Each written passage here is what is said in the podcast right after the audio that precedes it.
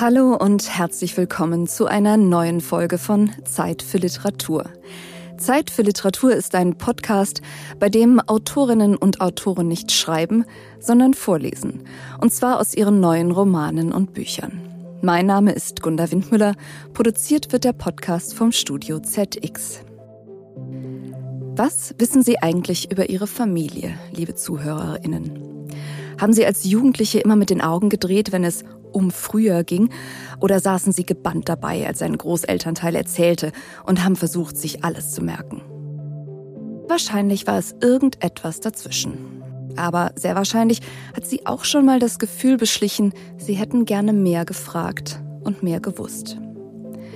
Jakob Auber, der Protagonist in Andreas Wunds Roman Saubere Zeiten, hat kaum eine Wahl.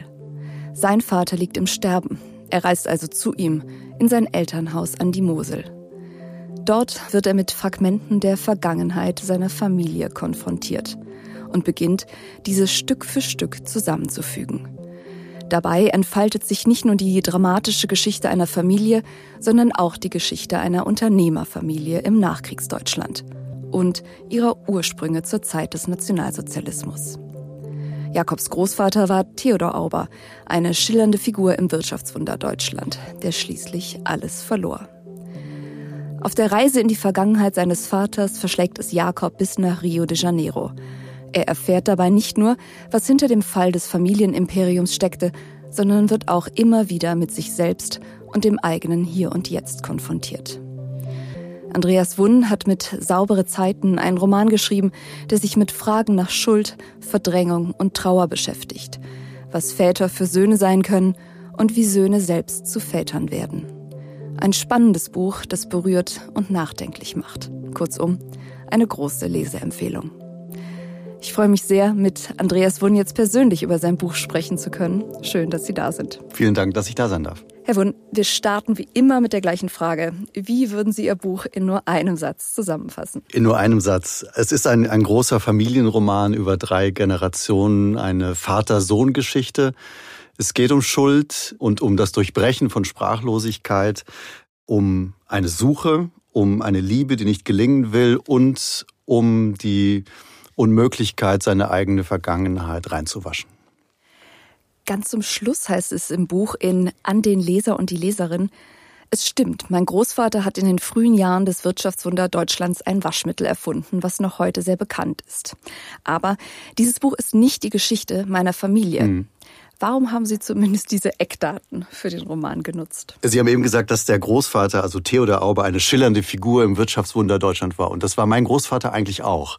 Ich habe ihn noch kennengelernt, er ist gestorben, als ich elf war und hat damals noch so eine Brause Kräuterlimonade Probe produziert. Er hat also immer Sachen erfunden und er hat damals ein Waschmittel erfunden. Heute gibt es das noch Rei in der Tube. Das hat mein Großvater erfunden. Das war immer ein großes Thema in unserer Familie und ist dann in kurzer Zeit sehr reich geworden und Mitte der 50er Jahre aber pleite gegangen, selbst verschuldet.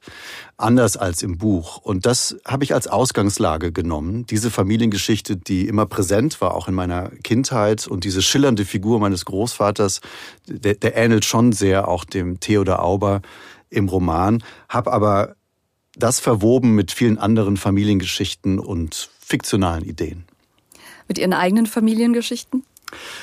Eher so Details mhm. ähm, und, und eigene Erfahrungen vielleicht. Also die Handlung ist schon erfunden, aber wer mich gut kennt, das sind ja nur einige wenige, die dann das Buch gar nicht neutral lesen können, der wird schon wissen, was ich wovon genommen habe. Aber es ist halt ein Roman, das ist auch wichtig. Und der Ich-Erzähler Jakob Auber, haben Sie ja auch angesprochen, obwohl er mir gleicht, bin nicht ich. Aber da ist ein bisschen was von mir drin, aber er ist nicht ich. Das ist wichtig. Dann lassen Sie uns mal direkt über Jakob sprechen, über Ihr Nicht-Ich. Das ist ja eine sehr komplexe ja. Person. Was mögen Sie an ihm? Manche sagen auch, er ist unsympathisch. Ja, das kann ich sogar auch ein bisschen verstehen, weil er hat ja natürlich viele Probleme. Er hat mehrere Traumata und ist in dieser schwierigen Familienkonstellation aufgewachsen und hat auch Probleme mit seiner eigenen Familie, mit Frauen, mit der Liebe. Das heißt, ich kann verstehen, wenn Sie sagen, er ist schwierig. Was ich an ihm mag, ist, er versucht, das zu durchbrechen. Zum einen diese Sprachlosigkeit, mit der er aufgewachsen ist in seiner Familie.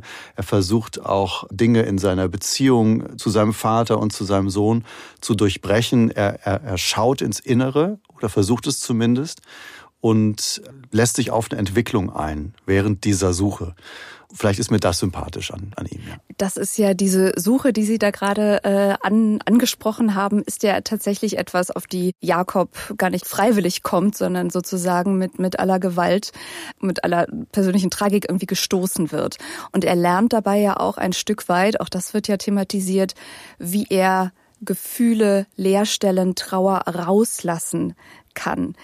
Ist das ein Prozess, den Sie im Schreiben selber erst erlernt haben oder ist das etwas, was Sie schon vorher wussten? Naja, es war schon auch für mich beim Schreiben, es ist ja mein erster Roman, ich hatte vorher drei Sachbücher geschrieben, aber es war der erste Roman, das war schon eine ganz besondere Erfahrung und zwar auch auf diesen verschiedenen emotionalen Ebenen in Roman eine Einkehr ins, ins Innere, sage ich mal. Aber ich habe den Roman nicht geschrieben, weil ich mich therapieren wollte oder so. Das überhaupt nicht, sondern ich wollte mich mit meiner Familiengeschichte beschäftigen. Sie hatten eben eingangs gesagt, haben Sie früher mit den Augen gerollt an die Zuhörerinnen und Zuhörer, ähm, wenn es um früher ging. Und bei mir war das, glaube ich, ein bisschen so für lange Zeit, dass ich mich nicht so sehr für die Familiengeschichte interessiert habe. Und ich habe vor drei Jahren ein Buch geschrieben, so ein Memoir über die Fluchtgeschichte meiner Mutter, Mutters Flucht, wo ich noch alles mit ihr gemeinsam dann wiedererlebt habe und mit ihr zu dem Ort gereist bin, im heutigen Serbien, wo sie geboren ist. Bei meinem Vater war das so in einer Sachbuchform oder im Memoir nicht mehr möglich. Aber ich hatte das Bedürfnis, glaube ich, irgendwann mehr zu erfahren oder mich damit zu beschäftigen, wenn auch nur auf so einer gedanklich fiktionalen Weise. Das war für mich schon nochmal so eine Einkehr, auch nochmal in die Familiengeschichte meines Vaters. Nun haben Sie ja etwas über Ihre eigene Familie gelernt in der Auseinandersetzung, in der Recherche, im Schreiben. Aber haben Sie auch etwas über Familie an sich, über den Archetypus Familie gelernt? Vielleicht, dass man der Familie nicht entfliehen kann, so wie man seiner Vergangenheit auch nicht entfliehen kann und sich früher oder später dem auch stellen muss wahrscheinlich vielleicht nicht muss. Manche machen das vielleicht auch nicht. Aber es hat durchaus seinen Sinn, das zu tun. Und ich glaube, dass man aus Fehlern oder Problemen der vergangenen Generationen was lernen kann. Jakob Auber im Roman hat ja eine schwierige Beziehung zu seinem Vater, der wiederum hatte eine schwierige Beziehung zu seinem Vater und er kämpft damit, Jakob Auber eine bessere Beziehung zu seinem Sohn aufzubauen. Und ich glaube, dass das eine gute Sache ist und dass man das vielleicht daraus lernen kann. Ja. Mhm. Nun gibt es ja neben dieser psychologischen Komponente, sich mit der eigenen Familiengeschichte auseinanderzusetzen, auch gerade in Deutschland auch eine historische Komponente. Also Stichwort, warum wurde so wenig nachgefragt? Warum wurden irgendwann Gespräche über die Kriegszeit ähm, beispielsweise unterbunden oder wurden nicht angeregt? Was haben Sie denn über die deutsche Nachkriegsgeschichte gelernt und über das Verstummen dieser Gespräche? Also das Verstummen konnte man in meiner Familie und wie so in so vielen Familien, glaube ich, sehr gut hören. Dieses Stumme konnte man laut hören, wenn man so will. Meine Eltern stammen eigentlich aus einer versehrten Generation. Beides Kriegskinder. Mein Vater 36 geboren, meine Mutter 41 geboren, meine Mutter, diese Fluchtgeschichte, die ich in Mutters Flucht beschrieben habe, mein Vater, Bombenkeller, Evakuierung und dann noch die Pleite seiner Eltern, die er als Jugendlicher miterlebt hat. Und eigentlich wurde da nie groß drüber gesprochen. Und wir Kinder, mein Bruder und ich, haben das, glaube ich, gemerkt und auch nicht wirklich gefragt. Und ich habe mich erst als wirklich erwachsener Mann und als, als Journalist oder jetzt als Romanautor versucht damit zu beschäftigen und ja, wie gesagt, diese Sprachlosigkeit zu durchbrechen. Das, äh, glaube ich, steht in ganz vielen Familien so im Raum ganz unabhängig davon, ob es große Schuld irgendwie gab oder nicht. Und äh, im, im Roman gibt es ja einen großen Sündenfall oder eine Schuld. Das ist ja in den meisten Familien vielleicht gar nicht so. Aber Traumata ohne dass die Eltern es vielleicht wissen oder sich damit beschäftigt haben. Und ich glaube, diese Sprachlosigkeit wurde dann so ein bisschen an die Kriegsenkel, also meine Generation, mhm. vererbt. Mhm. Nun hat ja Jakobs Vater eine ganz eigene Art und Weise gefunden, diese Leerstellen für sich zu füllen in dem Roman. Nehmen Sie sich das sozusagen auch jetzt für Ihr eigenes Leben vor oder ist das etwas, mit dem Sie schreibend Ihr Leben weiter begleiten wollen? Das heißt, ständig im Prinzip so ein bisschen das Leben, wie es passiert, archivieren, nicht erst im Nachgang? Ich weiß es noch nicht. Also mich interessieren Familiengeschichten und Familienkonstellationen und habe jetzt so das Gefühl, ähm, mit dem Memoir Mutters Flucht den Teil meiner Mutter so irgendwie aufgearbeitet zu haben. Jetzt mit dem Roman Saubere Zeiten geht es eher um die Familiengeschichte meines Vaters. Und ich glaube, dass es ein guter Weg ist, sich dem zu nähern, alleine am Schreibtisch zu sitzen und sich Gedanken zu machen und die aufzuschreiben. Und das war für mich als Journalist eine ganz neue Erfahrung, das auf fiktionalem Wege zu tun. Ich bin natürlich gewohnt, dass alles stimmen muss und ja, keine Fehler bei den Fakten. Und im Roman muss nichts stimmen. Es muss nur stimmig sein. Und diese Freiheit zu fabulieren und, und Figuren zu erfinden, das fand ich ein ganz tolles Erlebnis.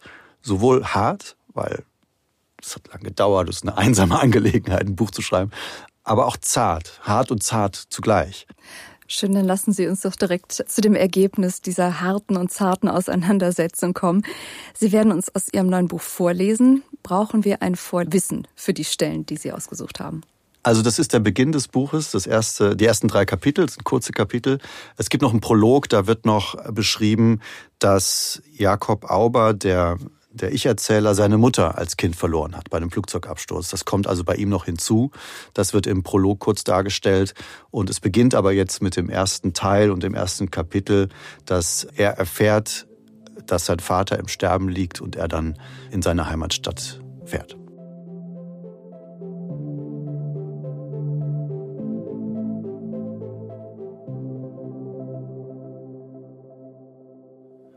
Der Anruf kam nach der Spätkonferenz.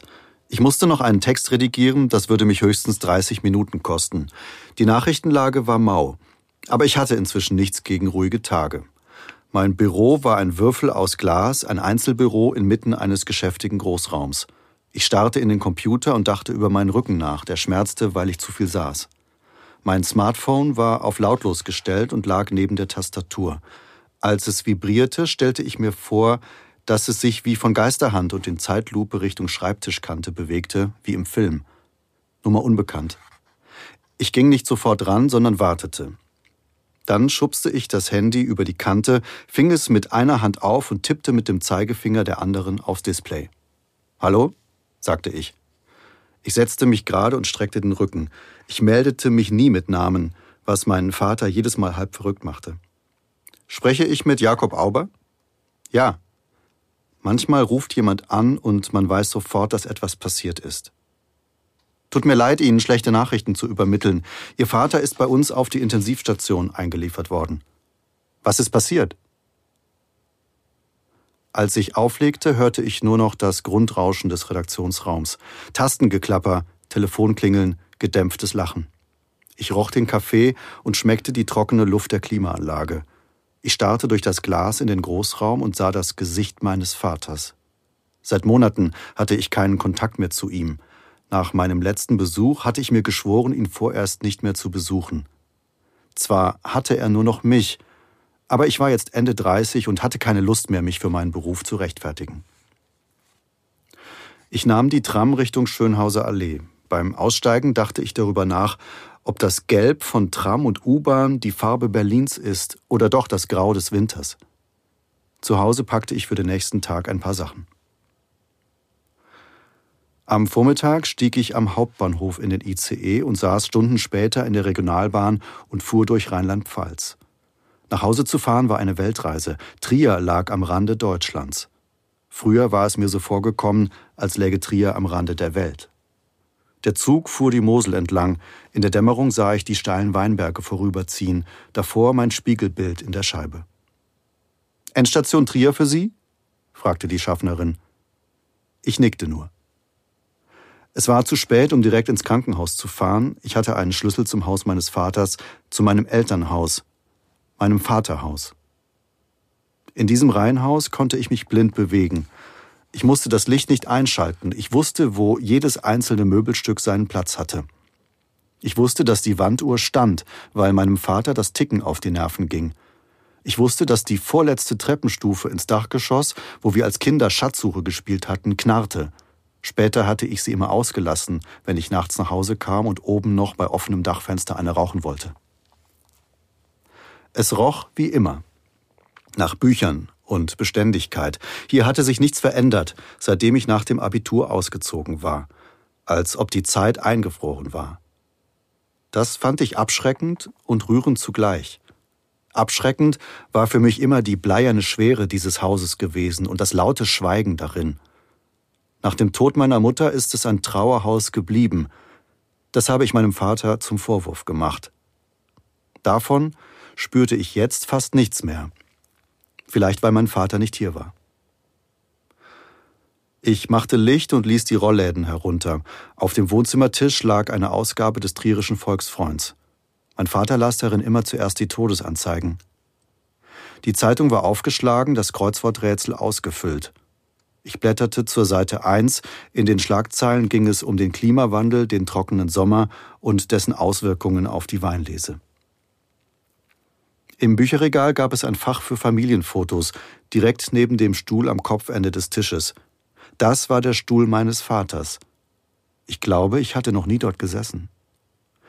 Jetzt nahm ich Platz und zündete mir eine Zigarette an. Heute würde ich einfach im Wohnzimmer rauchen. Ich blies den Rauch in die Mitte des Raumes und sah durch die Schwaden am anderen Ende des Wohnzimmers den dunkelgrünen Lesesessel meiner Mutter. Ich meinte, sie darin sitzen und lesen zu sehen. Ich starrte in den Rauch und wandte irgendwann den Blick ab, betrachtete die gerahmten Fotos, die im Bücherregal leicht schräg spalier standen. Ich sah meine Mutter, jung und strahlend, mit ihren dunklen langen Haaren, mit mir als Baby im Arm. Es gibt nicht viele Fotos von uns beiden. Ich sah ein Foto von meinem Vater und mir. Wir stehen vor einem Restaurant in Berlin, wir haben meinen Uni-Abschluss gefeiert und wirken beide müde und bemüht zugleich. Und ich sah ein Kindheitsfoto meines Vaters mit seinem Vater, meinem Großvater, keines dieser alten gestellten Bilder vom Fotografen in Szene gesetzt, sondern ein schwarz-weißer Schnappschuss aus einem Sommerurlaub. Strand, Südfrankreich. Meine Großmutter hat das Foto gemacht. Es zeigt meinen kleinen Vater in Kniestrümpfen. Er hat Schuhe an und wirkt wie ins Bild geschoben. Er kann nicht weglaufen, denn sein Vater hält ihn an der Hand. Mein Großvater hat sein Jackett nicht ausgezogen, es spannt über seinem Bauch. Die Anzughose ist hochgekrempelt, er ist barfuß. Mein Großvater schaut nicht in die Kamera, sondern darüber hinweg. Ein Mann mit Vision. Er steht im Sand, als gehöre der Strand ihm. Mein Großvater war ein genialer Tüftler, aber konnte nicht mit Geld umgehen, sagte mein Vater über ihn. Die Rezepte sprudelten nur so aus ihm heraus, die Ideen kamen ihm zu jeder Tages- und Nachtzeit. Auf seinem Nachtschrank lagen Ringblock und Bleistift. Mehrmals in der Woche tastete er schlaftrunken nach dem Schalter der Nachttischlampe, nahm Brille und Block und schrieb die Ideen auf, die ihm im Traum gekommen waren. Mein Großvater war ein dicker und stolzer Mann. Im Laufe seines Lebens hat er Brausepulver, Kaugummi, einen Traubenzuckerriegel, ein Herzmedikament, Instantknödel, eine Faltencreme, ein Haarwasser, Getränkesirup und eine Kräuterlimonade erfunden. Und das Waschmittel. Als kleiner Drogist hatte er angefangen. Sein Pulverwaschmittel machte ihn reich. Bescheiden, wie er war, nannte er dieses Waschmittel einfach nach sich selbst Auber. Und meine Großmutter, eine elegante und ehrgeizige Frau, auf Fotos stets mit schmalem Lächeln und pompösen Hüten, soll den Werbeslogan dazu erfunden haben, der vielleicht auch irgendwie auf der Hand lag. Auber macht sauber. Dieser Spruch, grafisch garniert mit einem handgemalten Bild einer glücklichen Hausfrau, prangte in den 50er Jahren in ganz Wirtschaftswunder Deutschland. Auf Litfaßsäulen, Bussen und Lastwagen, in Zeitungsannoncen und auf Werbeblättern. Ich war acht Jahre alt, als mein Großvater starb. Er wohnte mit meiner Großmutter in einem kleinen Haus in der Eifel, dessen Garten mir damals riesengroß vorkam. Das Haus lag auf einem Hügel, und hinter dem Gartenzaun, den mein Großvater mit Stacheldraht gesichert hatte, ging es steil nach unten. Ich erinnere mich, dass mein Großvater sehr laut war, wenn wir im Garten Monster spielten. Er war ein gutes Monster. Ich erinnere mich, dass wir in der Küche gemeinsam Spiegelei mit Schinken brieten. Er wollte niemanden in der Küche haben außer mir. Er hat mir Schach und Backgammon beigebracht, machte mit mir Liegestützwettbewerbe und mixte mir Limonade, wann immer ich welche wollte. Wenn er ein Vollbad nahm, ließ er so viel Wasser und Schaum ein, dass es das vollste Vollbad war, das ich je gesehen hatte. Er zeigte mir seine Krawatten und Hüte und erlaubte mir, mich damit zu verkleiden. Er ließ mich in seinem roten Opel Manta Cabrio vorne sitzen. Damals hatte er sein Geld und die Häuser lange verloren, aber für mich war er der reichste Mann der Welt. Ich erinnere mich auch, wie sich mein Vater und mein Großvater anschrien, wenn wir zu Besuch waren, dass wir überstürzt abreisten, dass meine Großmutter auch dann lächelte, wenn sie traurig war. Sie war es, die meinen Großvater im Keller unter seine Reckstange fand. Es war wohl ein Herzinfarkt. Am Tag nach der Beerdigung zeigte mir mein Vater, wo genau sie ihn gefunden hatte. Die Treppe war aus glattem Stein und sehr steil. Im Keller war es kühl. Ich stand unter der Reckstange, blickte nach oben und stellte mir vor, wie mein Großvater hier zusammengebrochen war. Dann fiel mein Blick auf die vordere Ecke des Kellers bei der Tür. Hier lagen Sprudelflaschen aufgestapelt, darin die Probeproduktion einer neuartigen Kräuterlimonade. Die Flaschen hatten kein Etikett, die Flüssigkeit darin war fast braun. Darf ich probieren? fragte ich meinen Vater. Nein, antwortete er und sah weg. In der Nacht schlich ich mich hinunter in den Keller und gab dabei auf jede Stufe acht. Ich öffnete eine der Flaschen und trank. Die Limonade schmeckte würzig und süß. Lange saß ich an die klammen Ziegel gelehnt auf einer Holzpalette in der Dunkelheit und trank Schluck für Schluck die ganze Flasche aus. Dann ging ich in den Garten und warf die leere Flasche über den Stacheldrahtzaun. Ich hörte, wie sie den schwarzen Hang hinunterrollte. Noch heute weiß ich, wie die Kräuterlimonade meines Großvaters schmeckte. Und selbst wenn ich heute irgendeine Industrie-Kräuterlimonade trinke, denke ich an Theodor Auber, meinen Großvater. In dieser Nacht schlief ich im Gästezimmer. Lange hatte ich in diesem Haus nicht mehr übernachtet, selbst wenn ich mal zu Besuch war. Bis heute weiß ich nicht, warum ich nicht gleich am ersten Abend einen Blick in mein früheres Zimmer geworfen habe. Ich frühstückte nicht. Ich rief mir ein Taxi und fuhr zum Krankenhaus.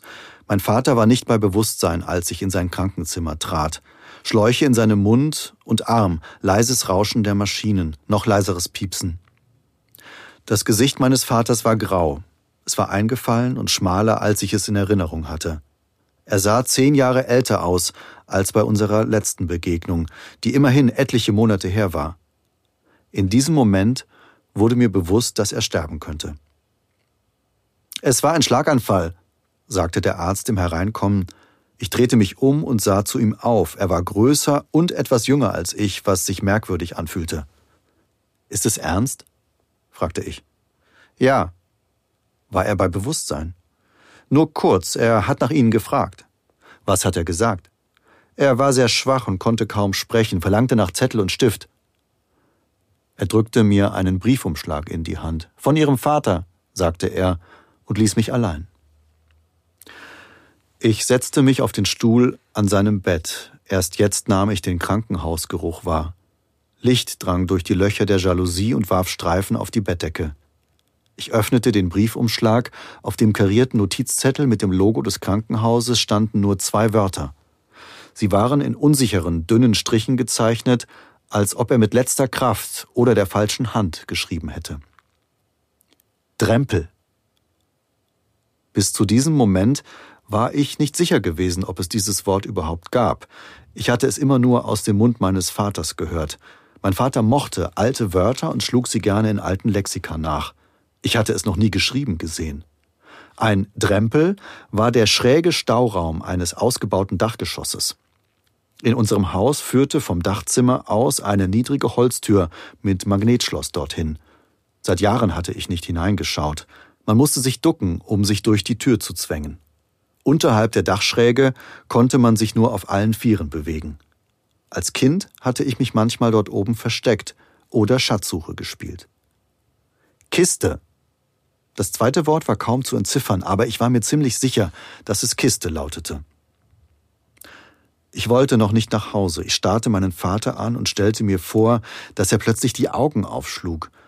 Ich war mir nicht sicher, was ich fühlen sollte. Ich glaube, ich wollte nicht, dass Drempel und Kiste die letzten Worte meines Vaters an mich waren. Ich aß in der Krankenhauskantine, dann rief ich mir ein Taxi und ließ mich auf Umwegen nach Hause fahren. Ich sagte dem Taxifahrer, er solle die Landstraße durch die Weinberge nehmen. Ich legte mich hin, um etwas zu schlafen. Als ich aufwachte, lag ich eine Weile nur da und starrte an die Decke. Dann hastete ich die Treppe hoch ins Dachgeschoss. Die vorletzte Stufe knarrte verlässlich und öffnete die Tür zum Drempel. Ein staubiger Dschungel ausgemusterter Dinge auf altem PVC-Boden empfing mich. Ein paar Umzugskartons standen dort, darin wahrscheinlich noch Sachen von mir, außerdem Tüten und Taschen. Eine alte Bohrmaschine in Originalverpackung, eine Reisetasche vollgestopft mit alten Kleidungsstücken meines Vaters und drei leere Lederkoffer unterschiedlicher Größe. Bücherkisten, zwei Stehlampen mit bräunlich verfärbten Schirmen, zerbeulte Töpfe und eine alte Pfanne. Ich war auf Knien und arbeitete mich voran. Mein Handy strahlte an die silberne Dachisolation. Staub tanzte im Lichtschein. Mir wurde schnell heiß, die Luft war unangenehm trocken. Ganz hinten stand eine schlichte Holzkiste mit zwei Griffen aus Seil. Der Deckel ließ sich problemlos abheben. Das Innere der Kiste roch nach Leder und Papier und Vergangenheit. Doch sie war leer bis auf ein schmales Lederetui auf dem staubigen Grund.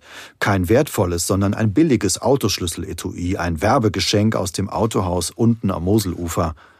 Dort brachte mein Vater seit Jahrzehnten seinen Golf zur Reparatur. Dort kaufte er alle zehn Jahre einen neuen Golf. Der Name des Autohauses war silbern auf der Rückseite des Etuis gedruckt, Autohaus Schopf. Ich zog den kurzen Reißverschluss auf. Ein Schlüssel. Er war nicht am Metallring des Etuis eingeklinkt, sondern lose. Und es war kein Autoschlüssel.